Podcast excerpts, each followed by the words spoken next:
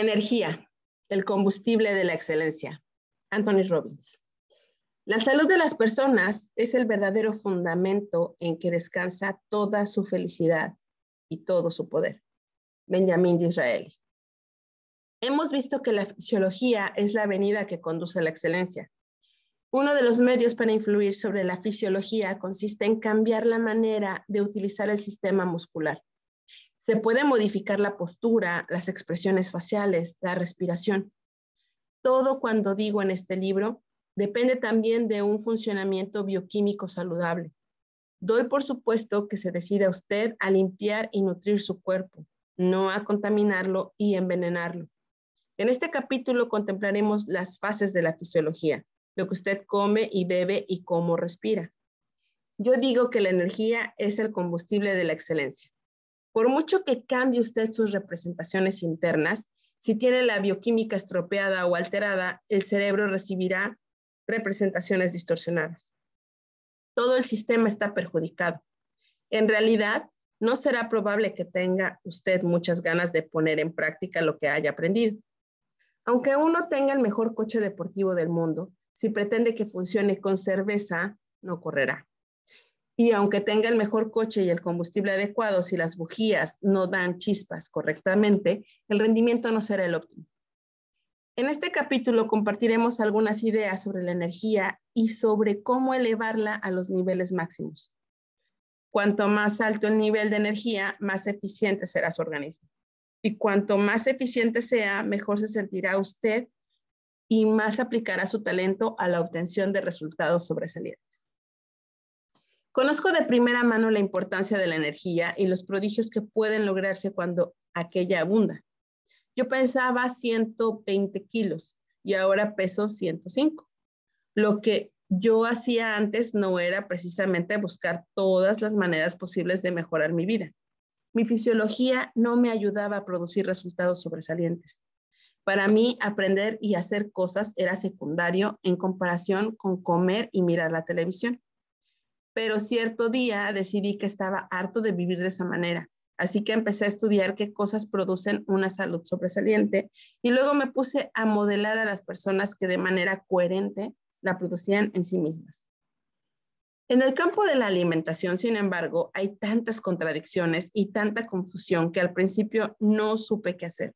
Leía un libro y decía, haga tal y tal cosa y vivirá 100 años. Entonces yo me animaba hasta que abría otro libro y me enteraba de que si hacía tal y tal cosa moriría prematuramente y que muy al contrario me convenía hacer tal y tal cosa. Y por supuesto, el tercer libro contradecía a los dos primeros. Todos los autores eran doctores en medicina y sin embargo no estaban de acuerdo ni siquiera en lo fundamental.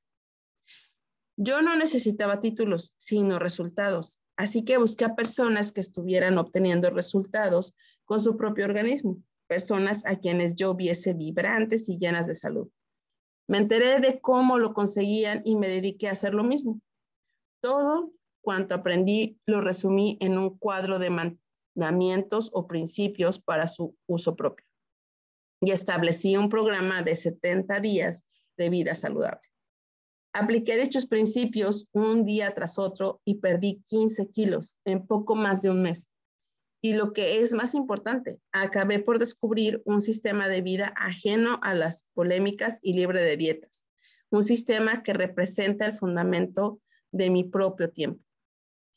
Voy a compartir con ustedes los principios por los que me fío desde hace cinco años, pero antes de hacerlo, permita que le cuente algunos ejemplos acerca de cómo ellos han transformado mi fisiología. En otros tiempos yo necesitaba ocho horas de sueño y también necesitaba tres despertadores por la mañana. Uno que tocaba el timbre, otro que ponía en marcha la radio y otro que encendía las luces. Ahora puedo dirigir mis cursos hasta bien entrada la noche, acostarme a la una o dos de la mañana y después de cinco o seis horas de sueño, despertar totalmente vibrante, vigoroso y lleno de energía. Si mi circulación sanguínea estuviera contaminada, si mis niveles de energía se hallaran disminuidos, yo estaría quemando los recursos de una fisiología muy limitada. Pero no ocurre así. sino que saco pleno rendimiento de una fisiología que me permite movilizar todas mis facultades físicas y mentales. En este capítulo voy a facilitarle seis claves que dan acceso a una fisiología poderosa, indomable. Algunas de las personas, diré, chocarán con creencias que quizás tengan muy arraigadas y otras irán en contra de lo que usted tiene por principio de la buena salud. Y sin embargo, esas seis leyes han ejercido efectos espectaculares en mí y en las personas con quienes he practicado, así como en muchos miles de personas que practican una ciencia de la, de la salud llamada higiene naturista. Le pido que reflexione detenidamente sobre si podría serle útiles a usted y sobre si los hábitos que usted mantiene actualmente representan la manera idónea de cuidar su, energía, su organismo. Aplique todos estos principios durante un periodo de entre 10 y 30 días y luego juzgue su validez por los resultados que observará en su propio cuerpo, no por lo que le hayan enseñado a creer durante toda la vida. Aprenda a comprender el funcionamiento de su organismo, a respetarlo, a cuidarlo y él cuidará de usted. Antes aprendió cómo gobernar su propio cerebro. Aprenda ahora cómo gobernar su cuerpo. Empecemos por la clave número uno de la salud vital.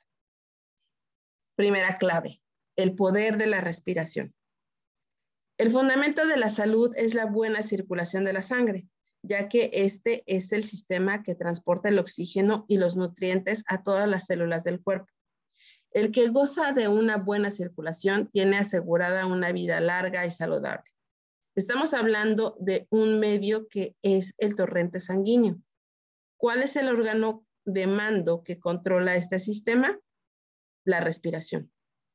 Con ella oxigenamos el organismo y estimulamos los procesos eléctricos de toda y cada una de nuestras células. Echemos una ojeada más detallada a los procesos corporales. La respiración no sirve únicamente para oxigenar las células, sino que asimismo controla el caudal del fluido linfático que contienen los glóbulos blancos protectores del organismo. ¿Qué es el sistema linfático? Algunos lo descubrirán con la canalización de drenaje del cuerpo. Todas las células están rodeadas de linfa, líquido del cual nuestro organismo contiene cuatro veces más que sangre. He aquí cómo funciona dicho sistema. La sangre impulsa por el corazón, recorre las arterias hasta llegar a los vasos más finos y, porosos, los capilares. La sangre lleva hasta estos el oxígeno y los nutrientes que se difunden luego en líquidos linfáticos que rodean las células. Como estas tienen una especie de inteligencia o afinidad hacia lo que necesitan, toman el oxígeno y los nutrientes necesarios para su buen funcionamiento y luego expulsan las toxinas, parte de las cuales retornan a los capilares. Pero la mayor parte de las células muertas, las proteínas de la sangre y otros materiales tóxicos han de ser evacuados por el sistema linfático y este es activado por la respiración profunda. Las células del cuerpo necesitan del sistema linfático, ya que solo este permite drenar los importantes volúmenes de toxinas y desechos del metabolismo que impiden la oxigenación. La linfa pasa por los ganglios donde las células muertas y todos los demás productos tóxicos, excepto las proteínas de la sangre, son neutralizados y destruidos. La importancia del sistema linfático es tal que si se paraliza el mismo durante 24 horas, el ser humano moriría a consecuencia de la retención de proteína y de la acumulación de fluidos alrededor de las células. El torrente sanguíneo funciona con la ayuda de una bomba, que es el corazón. En cambio, el sistema linfático no cuenta con nada parecido. La linfa solo se desplaza hacia la respiración profunda y el movimiento muscular. De manera que si quiere usted gozar de una circulación sana y de unos sistemas linfáticos e inmunitario eficaces, debe respirar profundamente y realizar los movimientos adecuados para estimularlos. Desconfíe de todo programa de salud que no empiece por enseñar ante todo cómo depurar el organismo mediante una respiración eficaz. El doctor Jack Child prestigioso especialista en linfología de Santa Bárbara, California, ha realizado recientemente un estudio muy interesante sobre el sistema inmunológico. Se instalaron cámaras en el interior de los sujetos experimentales para observar los factores que estimulan la depuración del sistema linfático. Descubrió que la manera más eficaz para ello es una respiración profunda, diafragmática, ya que la misma crea como un vacío que aspira la linfa y multiplica la velocidad de la eliminación de toxinas. En efecto, la respiración profunda y el ejercicio pueden multiplicar dicha velocidad hasta 15 veces. Aunque el lector solo sacase en limpio de este capítulo la importancia de la respiración profunda, ello bastaría para elevar espectacularmente el nivel de salud de su organismo. Ahora ya sabe por qué algunos sistemas como el yoga conceden tanto valor a una respiración correcta. No hay nada mejor para depurar el organismo. No se necesitan demasiado sentido común para comprender que el oxígeno es el más especial de todos los elementos necesarios para la buena salud. Sin embargo, interesa comprender hasta qué punto es importante. El doctor Otto Wardum, galardonado con el Premio Nobel y director del Instituto Max Planck en Fisiología Celular, estudió los efectos del oxígeno sobre las células en sus experimentos logró convertir células normales y sanas en malignas por el sencillo procedimiento de reducir la proporción de oxígeno aportada a las mismas. Estas investigaciones fueron corroboradas en los Estados Unidos por el doctor Harry Goldbrand en el Journal of Experimental Medicine en 1953. Goldbrand descubrió los experimentos realizados con una especie de ratas consideradas especialmente inmunes a las alteraciones malignas. Extrajo células de las ratas recién nacidas y las dividió en tres grupos. Las células de uno de estos grupos fueron traspasadas a un matraz y sostenidas a la privación de oxígeno durante 30 minutos. Lo mismo que el doctor Warburg, Wolbert descubrió que muchas de esas células morirían al cabo de pocas semanas. Otras presentaban una actividad muy disminuida y aún otras manifestaban síntomas de degeneración precursores de una evolución maligna. Los otros dos grupos de células se mantuvieron en otros recipientes con un suministro constante de oxígeno y conservación atmosférica. Al cabo de 30 días, el doctor Goldbach inyectó las células de los tres grupos a otros tantos grupos de ratas. Al cabo de dos semanas y una vez reabsorbidas las células por el organismo de los animales, los dos grupos de control no presentaron ningún síntoma anormal. En cambio, todas las ratas del tercer grupo, el que había recibido la inyección de células privadas de oxígeno, representaban tumoraciones. De este ensayo se hizo un seguimiento durante un año, con el resultado de que las células malignas se confirmaron malignas y las anormales continuaron normales. ¿Qué nos enseña esto? Los investigadores llegaron a la conclusión de que la falta de oxígeno desempeña un papel oncógeno, es decir, destructivo. Importante, indudablemente afecta la calidad vital de las células. Ahora bien, hay que recordar que la calidad de vida de nuestras células equivale a la calidad de vida que percibimos nosotros. Es evidente que la plena oxigenación de nuestro sistema debería convertirse en nuestro interés principal. Una respiración más eficaz es, sin duda alguna, lo primero. La dificultad estriba en que la mayoría de las personas no saben respirar bien. Uno de cada tres norteamericanos enferma de cáncer. En cambio, entre los deportistas norteamericanos, la producción, la proporción es de uno entre siete. ¿Por qué? Los estudios que citaba antes nos suministran un principio de explicación. Los atletas proporcionan a su circulación sanguínea una cantidad mayor de elemento más vital e importante, el oxígeno. Otra explicación sería que los atletas estimulan el sistema inmunológico de su organismo, ya que su actividad favorece la circulación linfática. Permítame participarle la manera más eficaz de respirar para limpiar su sistema hay que mantener el ritmo siguiente. Inspirar durante la cuenta de uno, retener la cuenta de cuatro, respirar durante la cuenta de dos, es decir, si se toma aire durante cuatro segundos, se ha de contener el aliento durante 16 y exhalar el aire durante 8. Por la, por la, ¿por qué? La expiración debe durar el doble que la inspiración, porque en la fase durante la cual se eliminan las toxinas por vía del sistema linfático. ¿Por qué contener la respiración durante cuatro periodos para oxigenar plenamente la sangre y activar el sistema linfático? Al respirar hay que empezar por la parte baja, en el abdomen, como una aspiradora que extraiga todas las toxinas de la circulación. ¿Suele usted tener mucha hambre después de hacer ejercicio?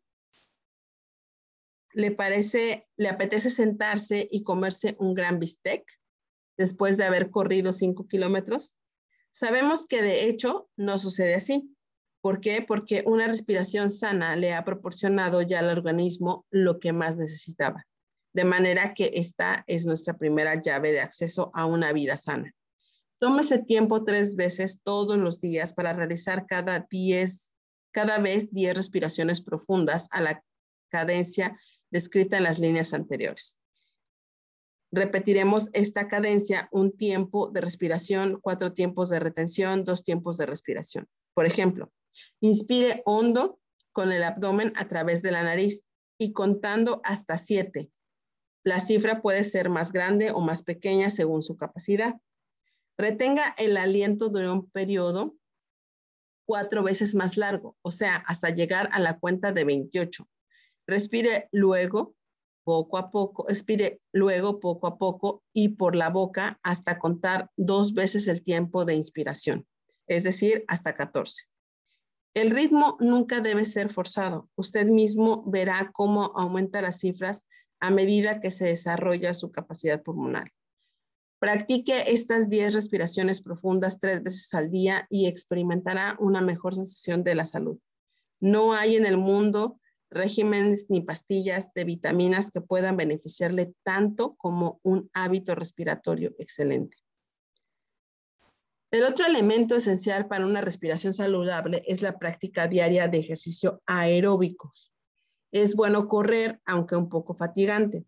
Es excelente nadar, sin embargo, uno de los mejores ejercicios aeróbicos que puede practicarse en cualquier estación es la cama elástica aparato no muy costoso y que apenas presenta peligro de sobreesfuerzo o estrés. Es importante que la sensación de salto se lleve a cabo sin una fatiga excesiva. Puede ir prolongándose gradualmente hasta llegar a la media hora diaria sin cansancio, dolores ni estrés. Hay que adquirir fondos antes de abandonar los ejercicios prolongados o difíciles. Con un entrenamiento correcto, la respiración gana en profundidad y el organismo se vigoriza. Existen muchos libros sobre el arte de la cama elástica que explican cómo esta tonifica todos los órganos corporales. Le aconsejo que se tome el tiempo para dedicarse a este ejercicio vivificante. Tendrá ocasión de alegrarse de haberlo hecho. Segunda clave, comer alimentos abundantes en agua. El 70% de la superficie de nuestro planeta está cubierto de agua el 80% de nuestro organismo está constituido por agua. ¿Qué le parece que debería contener su dieta principalmente? Convendría controlar que su dieta se formara por un 70% de alimentos ricos en agua, es decir, fruta fresca o verduras o jugos de lo uno o lo otro recién exprimidos. Algunos recomiendan beber de 8 a 12 vasos de agua diarios para drenar el sistema. ¿Sabía usted que eso es una barbaridad? En primer lugar, el agua que, bebemos no vale gran cosa. Lo que bebe usted seguramente contiene cloro, flúor, minerales diversos y otras sustancias tóxicas. Mejor sería beber agua destilada, pero cualquiera que sea el tipo de agua que beba usted, el sistema no se limpia inundándolo. La cantidad de agua que uno bebe debe dictarla su sed. En vez de inundar su sistema para tratar de purificarlo, basta con comer alimentos abundantes en agua. Solo hay tres clases de alimentos de esta clase en el mundo, la fruta, la verdura y las legumbres. Ellas le suministrarán agua en abundancia, esa sustancia vivificante y purificadora. Las personas que siguen una dieta con baja porción de agua tienen casi asegurado el mal funcionamiento de su organismo, como dice el doctor Alexander Bryce en las leyes de la vida y la salud. Aeróbico quiere decir literalmente ejercicios que consumen aire. Cuando el aporte de líquido es insuficiente, la sangre tiene un peso específico más alto y los productos tóxicos de desecho del metabolismo celular se evacúan de manera imperfecta. Por tanto, el organismo se intoxica con sus propias excreciones, como si dijéramos, y no sería muy inexacto decir, que ello ocurre porque no se ha asimilado líquido suficiente para disolver esa materia perjudiciales que las células mismas fabrican. Por medio de la dieta, usted debe ayudar a su cuerpo a este proceso de limpieza, en vez de sobrecargarlo de alimentos indigestos. La acumulación de productos de desecho abre el camino a las enfermedades. Una manera de lograr que el torrente sanguíneo y el organismo se liberen de desechos o toxinas es reducir la ingesta de alimentos y de las otras cosas que no son alimentos, que sobrecargan los organismos encargados de la eliminación. La otra manera consiste en suministrar agua suficiente para que el sistema pueda diluir más fácilmente dichos productos y así eliminarlos. El doctor Bruce prosigue. Los químicos no conducen ningún líquido capaz de diluir tantos sólidos, distintos como el agua, que es en efecto el mejor disolvente que existe. Por tanto, hasta basta con aportar un volumen suficiente de ella para estimular todo el proceso de nutrición, ya que el efecto paralizante de los desechos tóxicos se elimina al disolverlos y posteriormente excretarlos a través de los riñones, la piel, el intestino y los pulmones. Si por el contrario se permite que estas toxinas se acumulen en el cuerpo, se fomentan dolencias de toda clase. ¿Por qué son las enfermedades del corazón la principal causa de mortalidad? ¿A qué se debe que hombres de 40 años doblen las rodillas y caigan muertos en medio de una pista de tenis? Uno de los motivos puede ser que él se haya pasado toda la vida intoxicándose a sí mismo. Recuerde que su calidad de vida depende de la calidad de vida celular. Si la, circulación sanguínea va cargada de productos de desecho, la vida celular se desarrolla en un ambiente nada favorable. No es esa la bioquímica sobre la cual un individuo debería fundamentar una vida emocionalmente equilibrada. Para demostrar esta teoría, el doctor Alexis Carrel, galardonado con el Premio Nobel en 1912 y entonces miembro del Instituto Rockefeller, preparó un cultivo de células de gallina que normalmente viven unos 11 años en promedio, y las mantuvo vivas por tiempo indefinido mediante el sencillo procedimiento de ir retirando los productos de desecho y aportando los nutrientes que necesitaban. Así estuvieron durante 34 años, hasta que por fin el Instituto Rockefeller se convenció de que podían continuar vivas eternamente y decidió poner fin al experimento. ¿Qué tanto por ciento de la dieta de usted consta de alimentos ricos en agua? Si hiciera una lista de todo lo que comió la semana pasada, ¿qué porcentaje correspondería a los alimentos abundantes en agua? ¿El 70%? Lo dudo. ¿El 50%? ¿El 25%? ¿El 15%? Cuando planteo esta pregunta en mis cursos, por lo general resulta que la mayoría de las personas comen entre un 15 y un 20% de alimentos abundantes en aguas e incluso esa porción es superior a la media de la población en general. Permítame decirle una cosa, el 15% equivale al suicidio. Si no lo cree, repase las estadísticas de cáncer y de las enfermedades del corazón. Entérese luego de cuáles son los alimentos recomendados por los organismos especializados en temas de salud y de cuál es el contenido en agua de dichos alimentos. Cuando contemplamos la naturaleza, vemos que los animales más grandes y fuertes son los herbívoros, el gorila, el elefante, el rinoceronte y además por el estilo comen solo alimentos ricos en agua. Los herbívoros viven más años que los carnívoros. Consideremos el buitre. ¿Por qué será tan feo? Él no come alimentos ricos en agua. Si no comiera usted nada más que cosas amojalladas y muertas, imagine cuál sería su aspecto. Esto es broma, pero solo a medias. Ningún edificio puede ser más sólido y bello que la suma de sus partes. Lo mismo ocurre con el organismo. El sentido común dicta que es preciso comer alimentos frescos y ricos en agua para sentirse plenamente vivo. Así de sencillo. Ahora bien, ¿cómo puede uno estar seguro de que su dieta consta de alimentos ricos en agua en un 70%? Muy fácil. A partir de hoy, tome una ensalada en todas las comidas. A que el postre conste exclusivamente de fruta y prescinda de dulces y caramelos. Notará la diferencia cuando vea que su cuerpo funciona con más eficacia y usted se siente tan estupendo como es en, en realidad. Tercera clave, la combinación eficaz de los alimentos. Hace poco, un médico llamado Steve Smith celebró su centésimo cumpleaños. Cuando se le preguntó qué régimen seguía para haber alcanzado una edad tan avanzada, contestó, cuide su estómago durante los primeros 50 años que él cuidará de usted durante los 50 siguientes. Nunca se ha dicho mayor verdad. Muchos grandes sabios han estudiado la combinación de alimentos. El más conocido de ellos es el doctor Herbert Shelton. Pero ¿sabe usted quién fue el primer científico que la investigó a fondo? Pues nada menos que el gran Iván Pavlov, más conocido por sus revolucionarios trabajos sobre el arco reflejo de estímulo-respuesta. Algunos hacen que la combinación de alimentos parezca una cosa terriblemente complicada, pero en realidad es bastante sencilla. Ciertos alimentos no deben comerse junto con otros. Los diferentes tipos de alimentos requieren una composición diferente de los jugos digestivos y se producen casos de incompatibilidad. ¿Suele usted comer la carne con patatas, por ejemplo? ¿O el queso con pan? ¿O la leche con cereales? ¿O el pescado con arroz? ¿Qué le parecería si yo le dijera que estas combinaciones son totalmente destructivas para su sistema interno y le roban energía? Probablemente pensará que todo lo dicho antes parece bastante sensato, pero que en este punto he perdido el norte.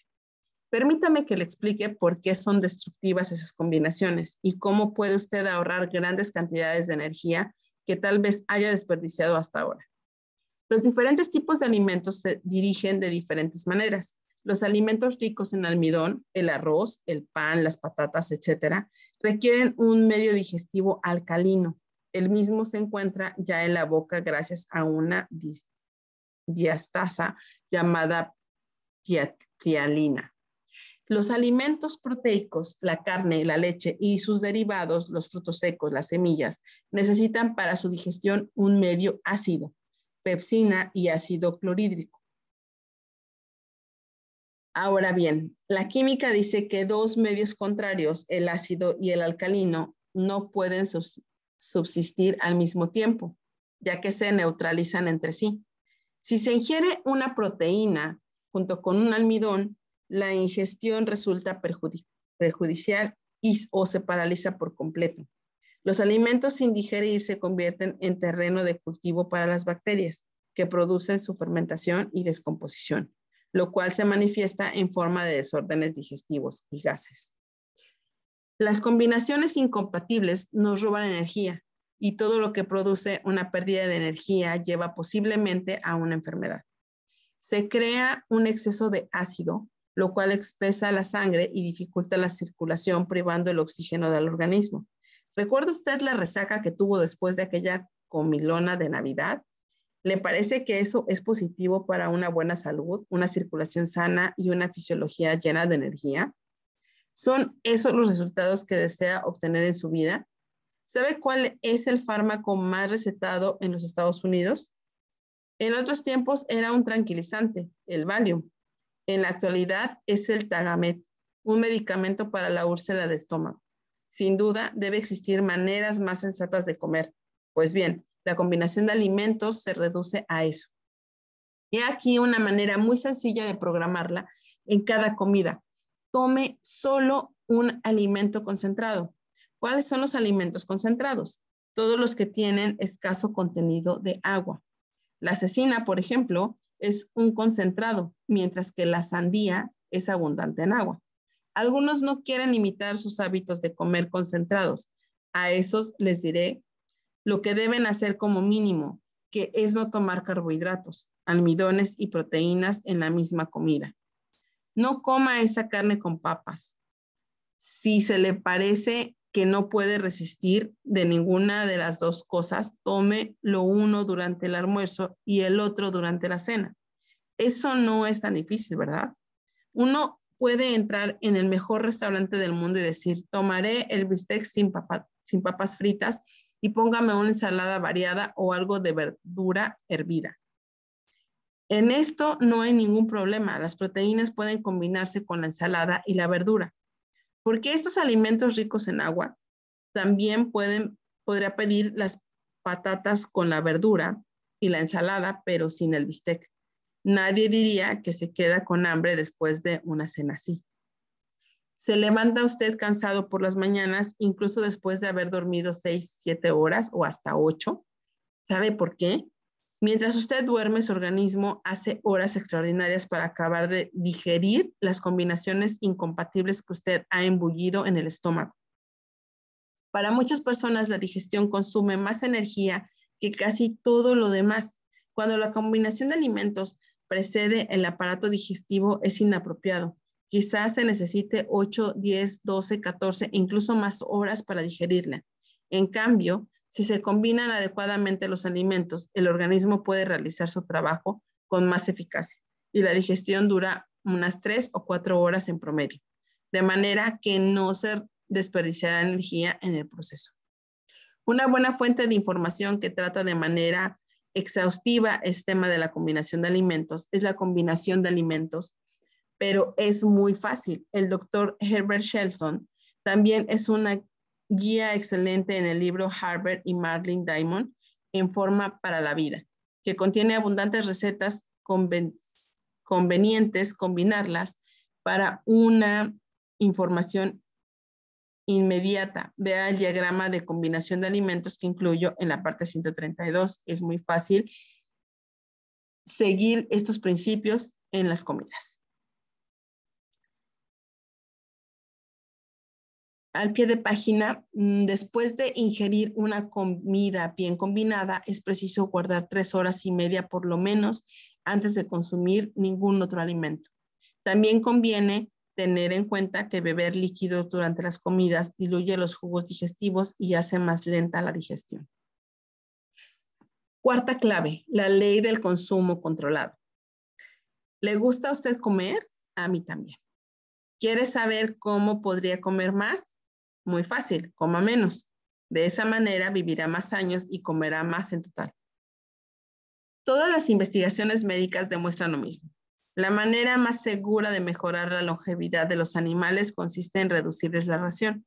Se ha hecho famoso el experimento realizado por el doctor Clay Mackay en la Universidad de Cornell, en el que se tomaron unas ratas de laboratorio y se les redujo la alimentación a la mitad.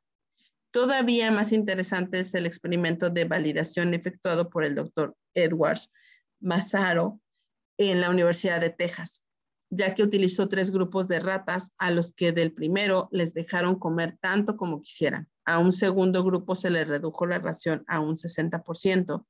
En cuanto a los del tercer grupo, comieron cuanto quisieron, pero reducieron a la mitad la porción de proteínas. ¿Quieres saber lo que pasó? Después de 810 días, solo quedaban con vida 13 ratones del primer grupo. Del segundo, en el que habían visto reducida su ración a 60%, sobrevivieron 97%. Del tercero, que comió cuando quiso, pero rebajando a la mitad del consumo de proteínas, aún vivía el 50%. ¿Qué mensaje encierra esto para nosotros? La conclusión del doctor Ray Waldorf prestigioso investigador de la Universidad de California de Los Ángeles es esta.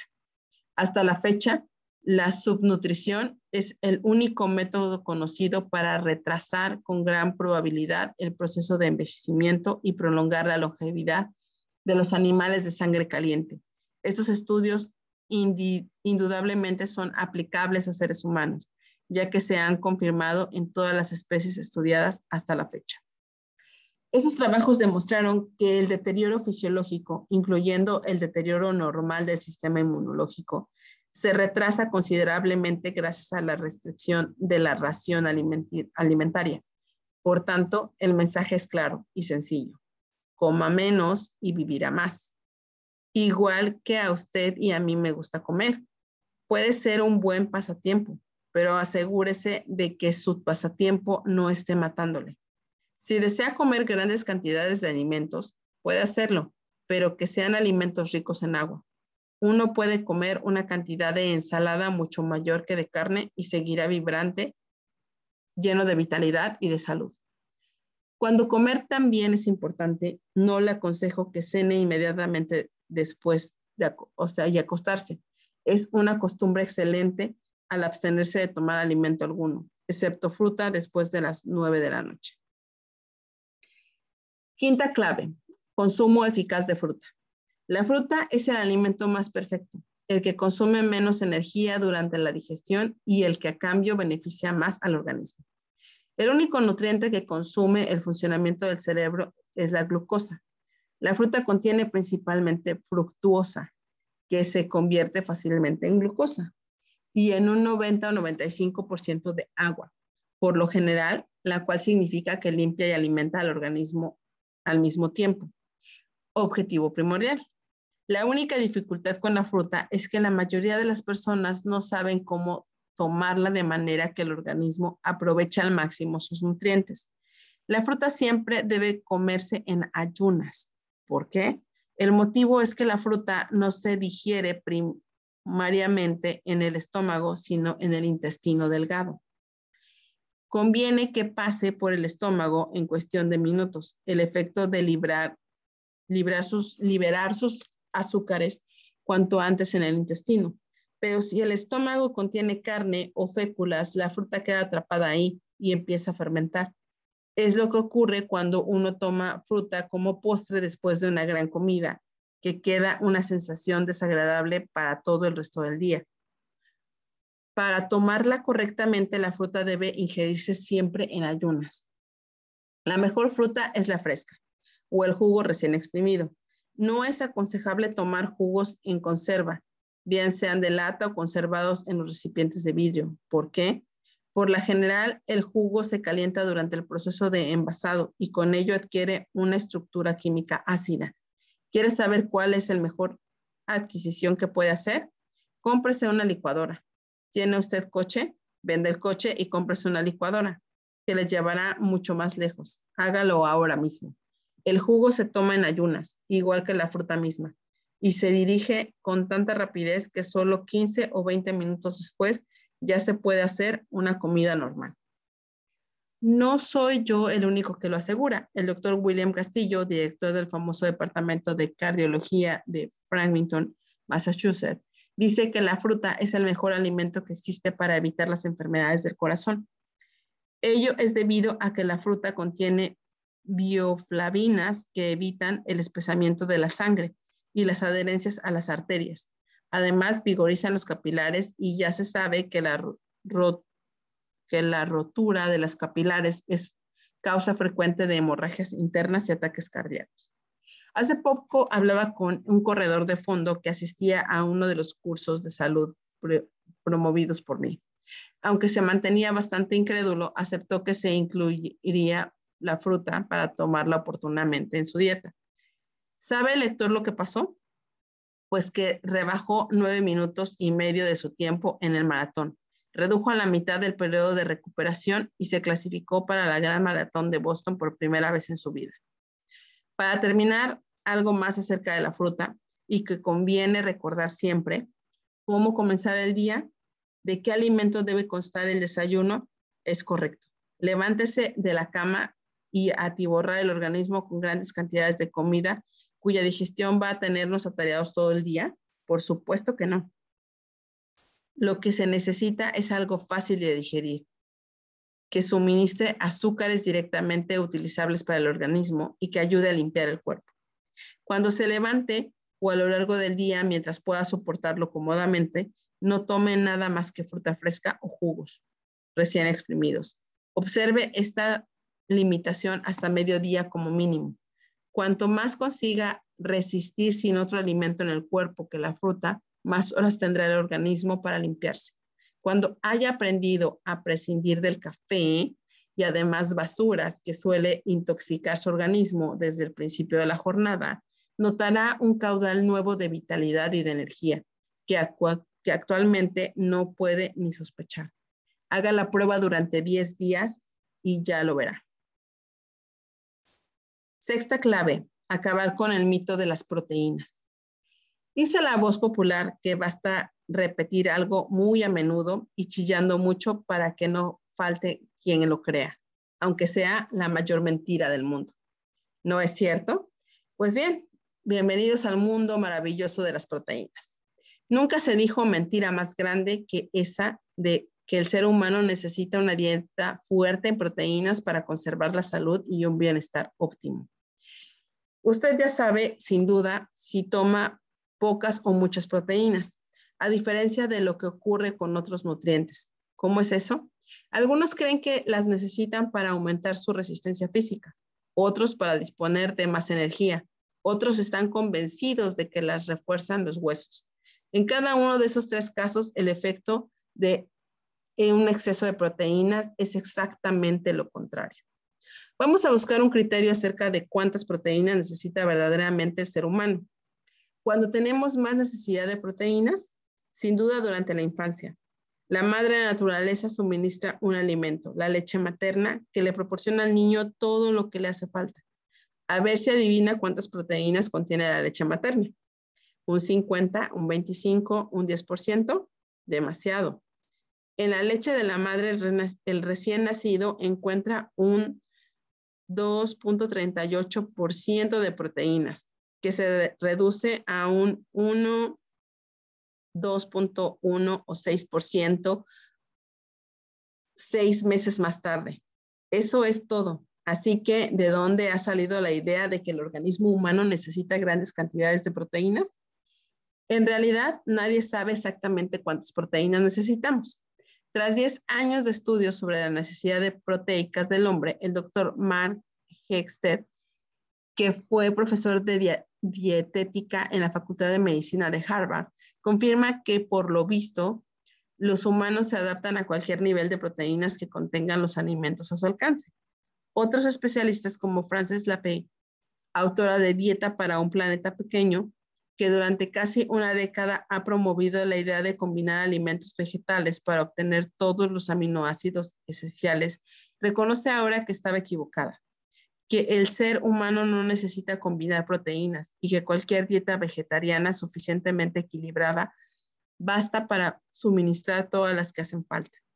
La Academia Nacional de Ciencia de los Estados Unidos dice que el adulto norteamericano necesita 56 gramos de proteína al día en un estudio hecho por la Unión Internacional de las Ciencias de la Nutrición, hallamos que el adulto humano de cualquier país tiene una necesidad proteica comprometidas entre 39 y 110 gramos al día.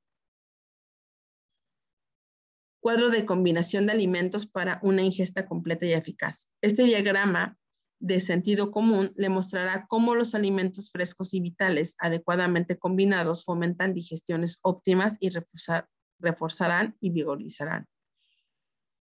aquí viene un cuadro donde vienen los vegetales eh, exentos de fécula, ¿no? elevados y contenidos en agua, como frutas, como espárragos, remolacha, coles, bruselas, dientes de león, achicoria, acelgas, berenjena, pepino, eh, y luego las frutas, que es el alimento con más elevada proporción de agua, que son los dulces, que son plátanos, dátiles, frutos secos, uva, moscatel y Thompson, agua, melón y sandía, agrios, fresones, pomelos, moras, limón, ah, lima, naranja, semia, eh, que son manzana, albacoque, arándanos, chirimoyas, cerezas, higos frescos y uvas.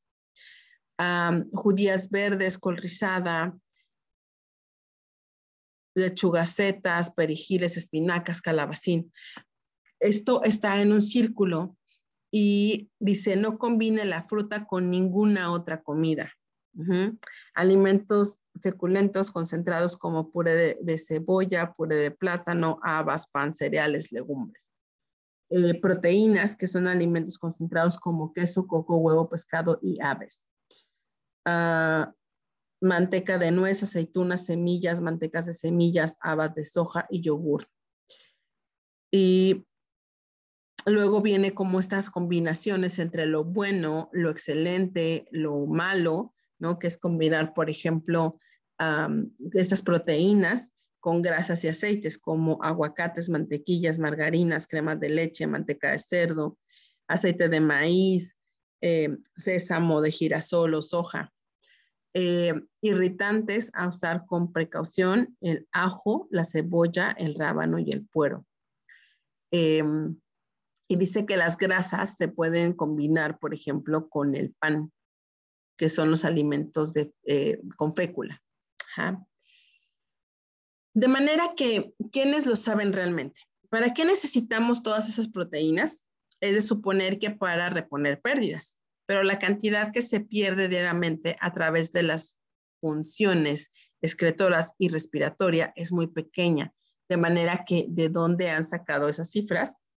Nos hemos puesto en comunicación con la Academia Nacional de Ciencias y les hemos preguntado cómo calcularon esa cifra de 56 gramos. En realidad, las publicaciones de esa institución dicen que solo necesitamos 30 gramos, pero recomiendan 56.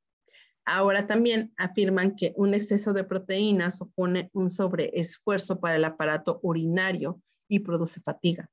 Entonces, ¿por qué recomiendan más de las que según calculan ellos mismos se necesitan?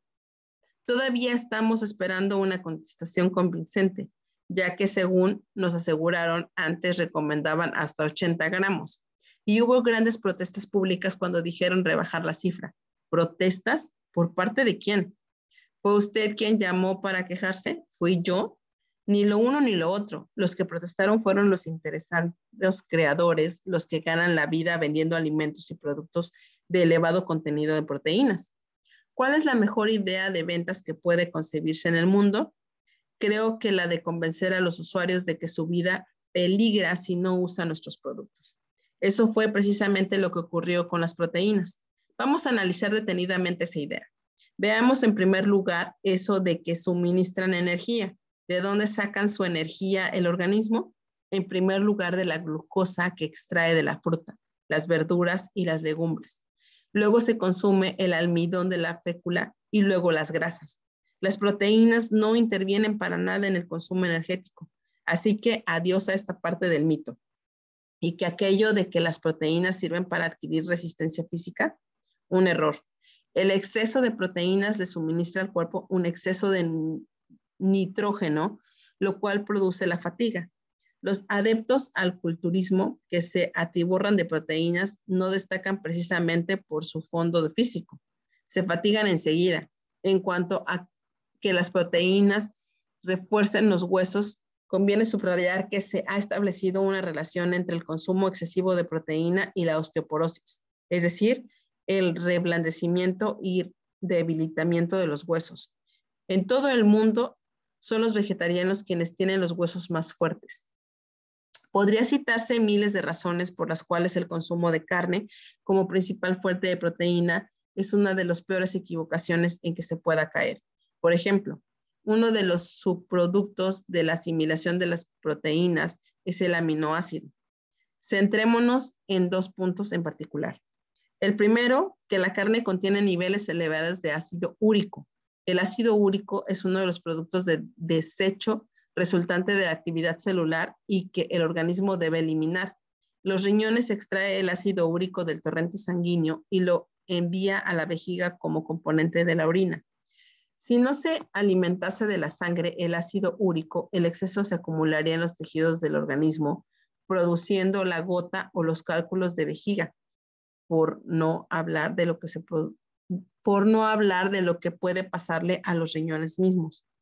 Los enfermos de leucemia suelen presentar niveles muy altos de ácido úrico en la sangre. Una reacción, una reacción normal de carne contiene un gramo de ácido úrico. El organismo no puede eliminar más de unos 700 miligramos de ácido úrico al día.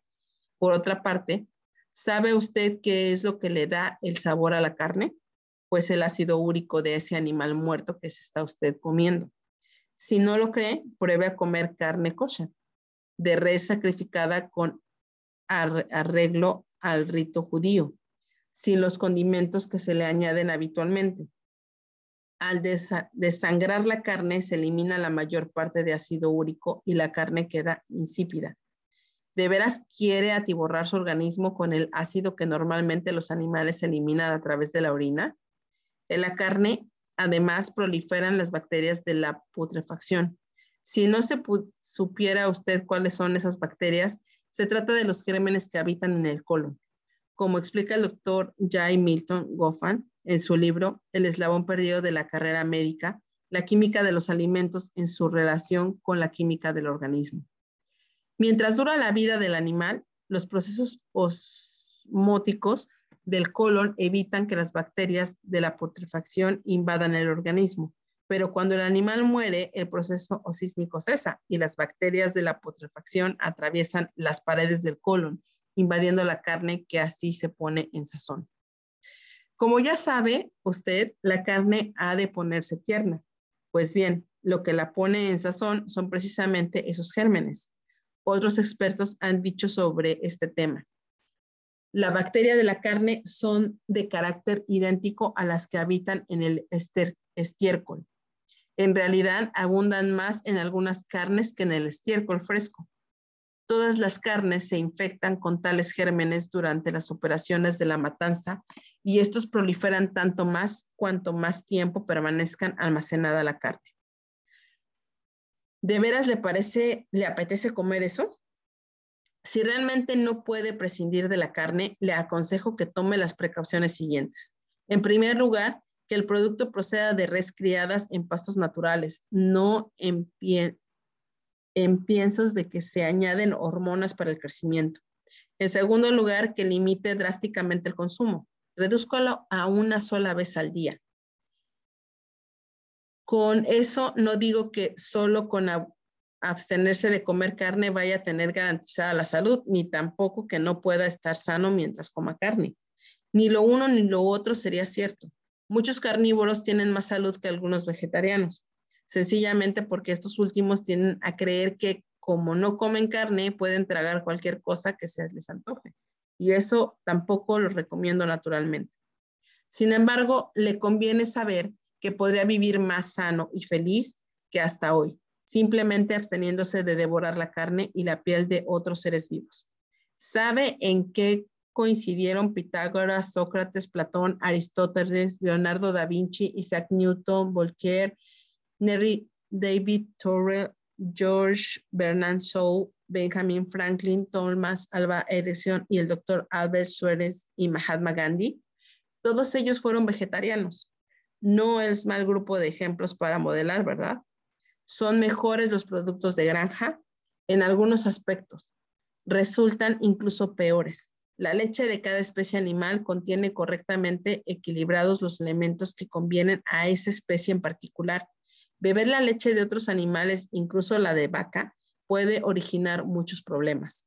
La leche de vaca contiene, por ejemplo, poderosas hormonas de crecimiento ya que el ternero, que pesa 40 kilos al nacer, ha de convertirse en un animal adulto que pesa 450 kilos, solo dos años después.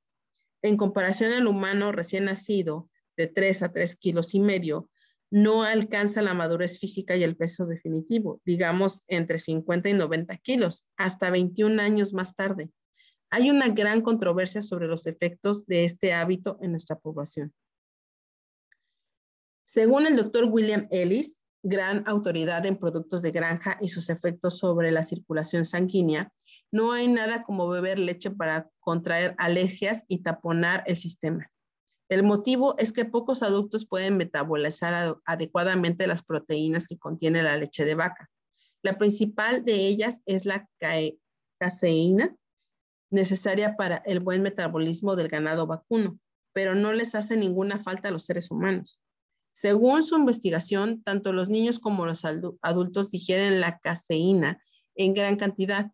En los niños, al menos un 50% de la caseína no se digiere. Las proteínas parcialmente digeridas pasan a menudo el torrente sanguíneo e irritan los tejidos, provocando la susceptibilidad a los alérgenos. Por último, el hígado se encarga de eliminar esas proteínas de vaca parcialmente digeridas, lo que quiere decir que todo el sistema excretor funciona innecesariamente sobrecargado y el hígado en particular aún más. En cambio, la lactalbunia, que es la principal proteína de la leche humana, la digieren fácilmente las personas. En cuanto al consumo de leche por el calcio que contiene. Ellis afirma que después de realizar más de 25 mil análisis de sangre, halló que los niveles más bajos de calcio correspondían a personas con la costumbre de tomar 3, 4 o 5 vasos de leche al día. Según Ellis, quien se, quien se preocupe por si, por si asimila o no calcio suficiente, debe tomar verdura en abundancia, manteca de sésamo o frutos secos, todo lo cual es muy abundante en calcio y lo presenta en una forma que facilita su incorporación. Por otra parte, conviene tener en cuenta que un exceso de calcio podría acumularse en los riñones y dar lugar a la formación de cálculos renales. Por eso, y para mantener relativamente baja la concentración de dicho elemento en la sangre, el organismo elimina aproximadamente un 80% del calcio que ingerimos. No obstante, si nos preocupa mucho el calcio, no es indispensable acudir a la leche. Los nabos, por ejemplo, a igual de peso contiene el doble de calcio que la leche. Según muchos estudios, de todas, de todas maneras, en la mayor parte de los casos, esa preocupación por el calcio es infundada. ¿Cuáles son los principales efectos de la leche en el organismo? Se convierte en una masa espesa, irritante, que se endurece en el intestino delgado y se adhiere por todas partes, obstruyéndolo, lo cual dificulta en gran manera el funcionamiento del organismo. Y en cuanto al queso, no es más que leche concentrada. Recordemos que se necesita entre 8 y 10 litros de leche para fabricar un kilo de queso. Su contenido graso por sí solo sería un motivo suficiente para limitar su consumo. Si no puede prescindir del queso, limite echar un poco, cortando en dados, en una gran ensalada. La abundancia de alimentos ricos en agua contrarresta un poco el atascamiento debido al queso.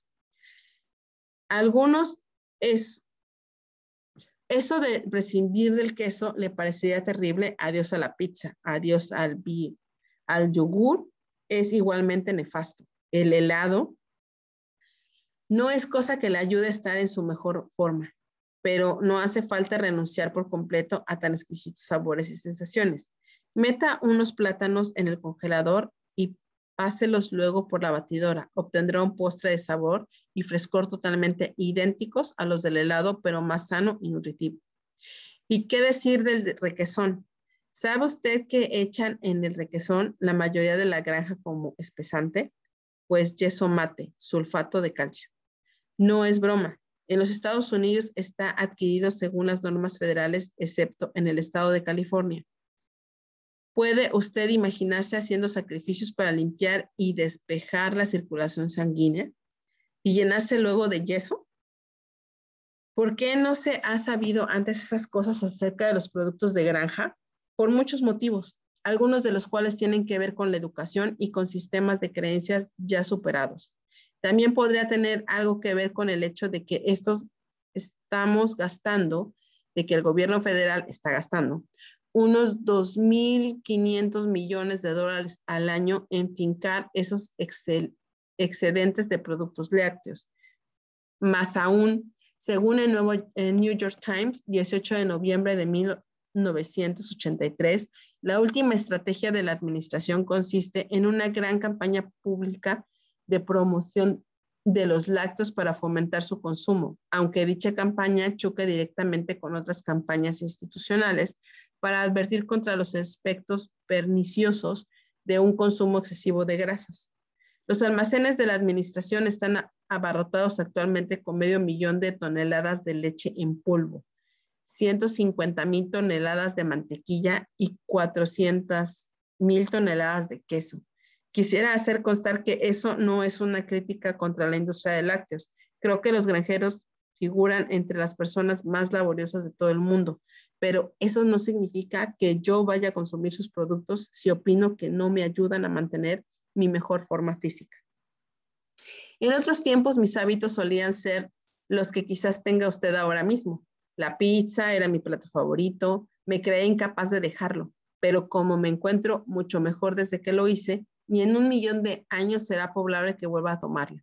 La diferencia es tanta que trata de describirla, tratar de describirla sería como querer explicar el perfume de una rosa a quien no las haya olido jamás. Tal vez debería usted oler esa rosa antes de pronunciarse sobre la cuestión. Trate de suprimir la leche y limitar el consumo de los demás lácteos durante 30 días y juzgue por los resultados que observe en su organismo. En todo este libro mantengo el propósito de facilitarle información para que usted los valore, para que decida cuál es darles utilidad y para echar y para hacerles saber que le parezcan ineficaces. Ahora bien, ¿no vale la pena poner a prueba todos los principios antes de decidir sobre ellos? Ensaya los seis principios o claves de la salud vital.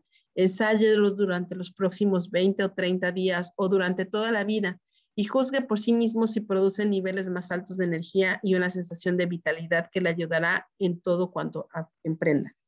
No obstante, procede aquí una pequeña advertencia. Si comienza usted a respirar más eficaz, en una manera que estimule el sistema limpático, y si empieza a combinar correctamente los ingredientes de su alimentación y ingerir alimentos con un 70% más de agua, ¿qué puede ocurrir? Recuerda lo que dice el doctor Bruce sobre el poder del agua. ¿Ha visto alguna vez un incendio en un edificio que tenga una sola salida de emergencia? Todo se precipita hacia la salida. Pasa lo mismo con nuestro organismo. Usted empezará a eliminar las toxinas acumuladas durante años y su cuerpo lo hará con toda esa energía recién adquirida. Puede ocurrir que nuestra nariz empiece a segregar moco en exceso. Significaría eso que hemos pillado un resfriado en absoluto. El constipado lo hemos atrapado por comer. No hemos constipado por culpa de los largos años de hábitos alimenticios equivocados. En algunas personas, el súbito aumento de las toxinas eliminadas por los tejidos corporales puede causar un ligero dolor de cabeza. ¿Deben precipitarse a tomar aspirinas? No. ¿Dónde queremos dejar las toxinas? ¿Dentro o fuera del organismo? Dónde ha de quedar ese moco en exceso en el pañuelo o en nuestros pulmones. Es el pequeño precio que hay que pagar por tantos años de malas costumbres alimenticias. En muchas personas, no obstante, tal reacción negativa no se producirá y aparecerá enseguida esa sensación de mayor vitalidad y bienestar. Evidentemente, el espacio que en este libro podemos dedicar a la discusión de la dieta es limitado por lo que precisaremos de muchos temas, como las grasas y aceites, el azúcar, el tabaco, etc. Espero que con este capítulo haya despertado al menos el interés del lector, induciéndole a iniciar su propia y personal investigación de ética. Para una información más amplia sobre mis puntos de vista, puede escribir a Robbins Research Institute de Melmar, en California, solicitando nuestro catálogo de material informativo como recetarios, por ejemplo. Encontrará nuestra dirección en la página 393. Recuerde que la calidad de nuestra fisiología afecta a nuestras percepciones y a nuestra conducta. Todos los días vemos pruebas de cómo la dieta habitual recargada de dulces, comidas rápidas y aditivos químicos acumulan toxinas atrapadas en el organismo.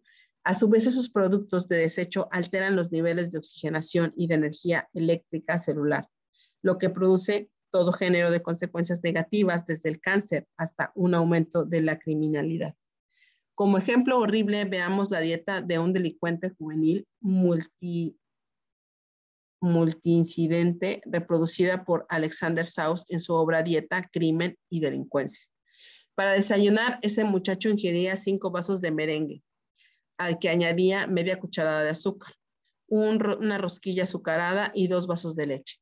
A media mañana se tomaba una barra de regaliz y tres tiras de cecina.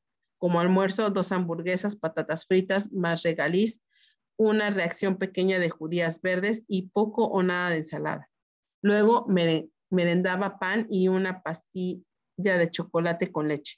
La cena constituía en un bocadillo de pan blanco con manteca de cacahuate y jalea, una lata de sopa de tomate y un vaso de una bebida dulce. Más tarde lo remataba con una copa de helado, una barra de caramelo y un vasito de agua.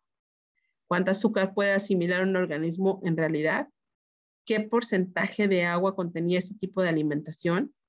¿Es esta una combinación razonable? Una sociedad que permite que sus jóvenes se alimenten de esta manera no puede dejar de pasar por serias dificultades. ¿Qué efectos puede producir semejante alimentación en la fisiología y, por tanto, en el estado general y el comportamiento? A los 14 años, este sujeto comenzó afirmativamente las siguientes proposiciones de un cuestionario sobre sus hábitos alimenticios. A menudo despierto durante la noche y luego no puedo volver a conciliar el sueño. Tengo dolor de cabeza, tengo picones y prurito de la piel, tengo molestias en el estómago y el vientre, me salen fácilmente morados y hematomas, tengo pesadillas y sueños desagradables, me mareo a menudo y siento debilidad y escalofríos, tengo mucha hambre y me parece que me voy a desmayar si no como enseguida, tengo mala memoria, añado azúcar en casi todo lo que como o bebo, estoy muy intranquilo, no me gusta trabajar con disciplina, me cuesta decidir las cosas, me siento deprimido, estoy siempre preocupado por algo, estoy desorientado, tengo ataques de melancolía sin motivo, pierdo la paciencia con facilidad, me pongo nervioso fácilmente, a menudo lloro sin motivo alguno. No es de extrañar que si este era su estado, el sujeto en cuestión cayera en un comportamiento delictivo. En la actualidad, por suerte, él y muchos como él han empezado a cambiar su comportamiento radicalmente, pero no porque hayan sido castigados con largas penas de cárcel, sino porque una de las causas principales de dicho comportamiento, su estado bioquímico, está siendo corregido a través de la dieta. La conducta criminal no es solo una cosa de la mente. Las variables bioquímicas influyen en el estado y, por tanto, en el comportamiento. En 1952, James Simmons, decano de la Escuela de la Salud Pública de Harvard, declaró, se advierte especialmente la necesidad de un nuevo planteamiento de las investigaciones acerca de las enfermedades mentales. En la actualidad, posiblemente se dedica demasiado tiempo, esfuerzo y dinero a dragar las aguas estancadas de la mente, cuando quizás sería más provechoso tratar de descubrir y eliminar las causas biológicas concretas de las dolencias mentales. Su dieta no habrá su dieta no habrá hecho de usted un delincuente, pero no sería preferible cultivar un estilo de vida que le ayude a permanecer la mayor parte del tiempo en plena posesión de sus recursos. Desde hace bastantes años disfruto de un estilo de vida que no conoce las enfermedades. En cambio, mi hermano menor ha venido quejándose de constante fatiga y ha enfermado con frecuencia durante el mismo periodo. Le hablé de ello en varias ocasiones y como había sido testigo del cambio de mi salud en los últimos siete años, se mostró dispuesto a corregirse. La dificultad apareció cuando intentó cambiar sus hábitos alimenticios. Solía antojársele comida menos que recomendables. Deténgase un instante a pensarlo. ¿Qué es un antojo? En primer lugar, se trata de algo que crea uno mismo, debido a la manera en que se representa a sí mismo las cosas. Por supuesto que la mayor parte de ese proceso puede ser inconsciente. Sin embargo, cuando uno entra en el estado en que desea intensamente un determinado tipo de comida es porque ha creado una respuesta, una representación interna determinada. Las cosas no ocurren porque sí. Todo efecto responde a una causa. El antojo de mi hermano, o su fetiche si se quiere, eran los Kentucky Fried Chicken cuando pasaba por delante de un establecimiento de esta cadena. Inmediatamente se le disparaba el recuerdo de la vez anterior. Imaginaba aquella sensación crujiente, sus modalidades kinestético y gustativas en la boca y recordaba el calor y la textura del bocado del paladar. Al cabo de pocos segundos de esa representación, adiós a la ensalada y bienvenido el pollo frito. Así que cierto día y poco después de haberlo descubierto, yo como utilizaba sus submodalidades para producir cambios, acabó por pedirme que le ayudara a dominar aquella urgencia que reducía a la nada sus planes dietéticos y sus cambios de salud. Le pedí que se formase una representación interna de sí mismo mientras comía en un Kentucky Fried Chicken. Enseguida empezó a segregar saliva.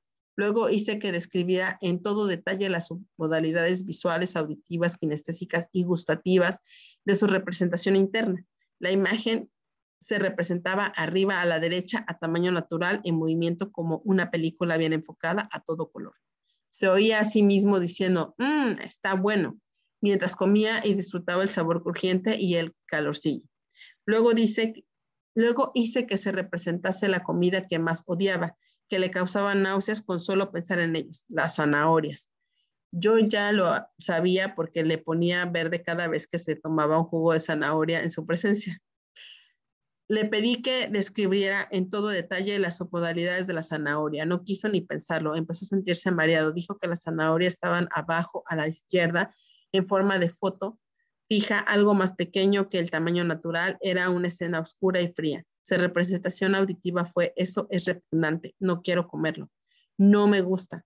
Las representaciones sinestésicas y gustativas correspondían a un sabor o cosa pasada, lo que ocurre con las zanahorias cuando se hierven demasiado, a plato más bien tibio o sabor empalagoso o guiso recalentado. Le dije que comiera un poco mentalmente, entonces puso una verdura, una verdadera cara de enfermo y dijo que no podía. Le pregunté si pudieras, ¿qué sentirías al paladearlas? Contestó que sentiría ganas de vomitar. Habiendo precisado así la diferencia entre cómo se representaba el pollo frito a la Kentucky y las zanahorias. Le pregunté si estaba dispuesto a intercambiar sensaciones entre lo uno y lo otro a fin de fomentar un régimen con vistas a la obtención de resultados salutíferos. Dijo que sí, en el tono más pesimista que se puede imaginar. Así que le obligué a permutar todas las submodalidades. Le hice regresar a su imagen del foto del pollo frito y la pasamos abajo y a la izquierda. Una mueca de contrariedad se reflejó inmediatamente en su rostro. Luego hice que disminuyera el tamaño de la imagen y le quitara luz, que la convirtiera en una foto fija y que se dijera a sí mismo, esto es repugnante, no quiero comerlo, no me gusta. En el mismo tono de voz que había empleado antes para las zanahorias. Hice que levantase mentalmente un, un trozo de pollo que viera que no era más que un trozo de carne muerta, que probase su sabor grasiento, tibio y excesivamente recocido. Empezó a poner otra vez cara de enfermo. Le dije cómo se comiera un trozo y en efecto contestó que no. ¿Por qué? Porque ahora el pollo enviaba a su cerebro las mismas señales que antes la zanahoria, de manera que le inspiraba idéntica repugnancia. Por último, hice que tomara mentalmente un bocado y dijo, creo que voy a devolver. Luego tomamos su representación de las zanahorias e iniciamos el proceso contrario. Le pedí que pasara arriba a la derecha una imagen a tamaño natural de las zanahorias luminosa, colorida y en una escena con luz y movimiento y que se dijera, mmm, qué buenas están, mientras las comía, apreciando su sabor delicado y crujiente. A partir de ahí le gustaron las zanahorias. Aquella noche salimos a cenar y pidió zanahorias por primera vez en su vida de adulto. Y no solo le gustaron, sino que para llegar hasta ellas tuvimos que pasar por delante de unos establecimientos del coronel Kentucky Fried Chicken. Desde entonces su preferencia dietética se ha mantenido invariable. Me costó solo cinco minutos conseguir algo parecido con mi esposa Becky. Hice que cambiara sus modalidades de representación del chocolate rico, cremoso, dulce, por las por las perdón, lamentablemente falta media página para terminar con este capítulo, pero de todos modos el concepto está completo y no se pierde la esencia. Hasta aquí esta parte de la energía que necesitamos revisar, ¿no? Toda la parte de lo que es la alimentación y sin duda alguna, bueno, pues tenemos varios elementos que tenemos que contemplar y que recordemos que la energía es el combustible de la excelencia.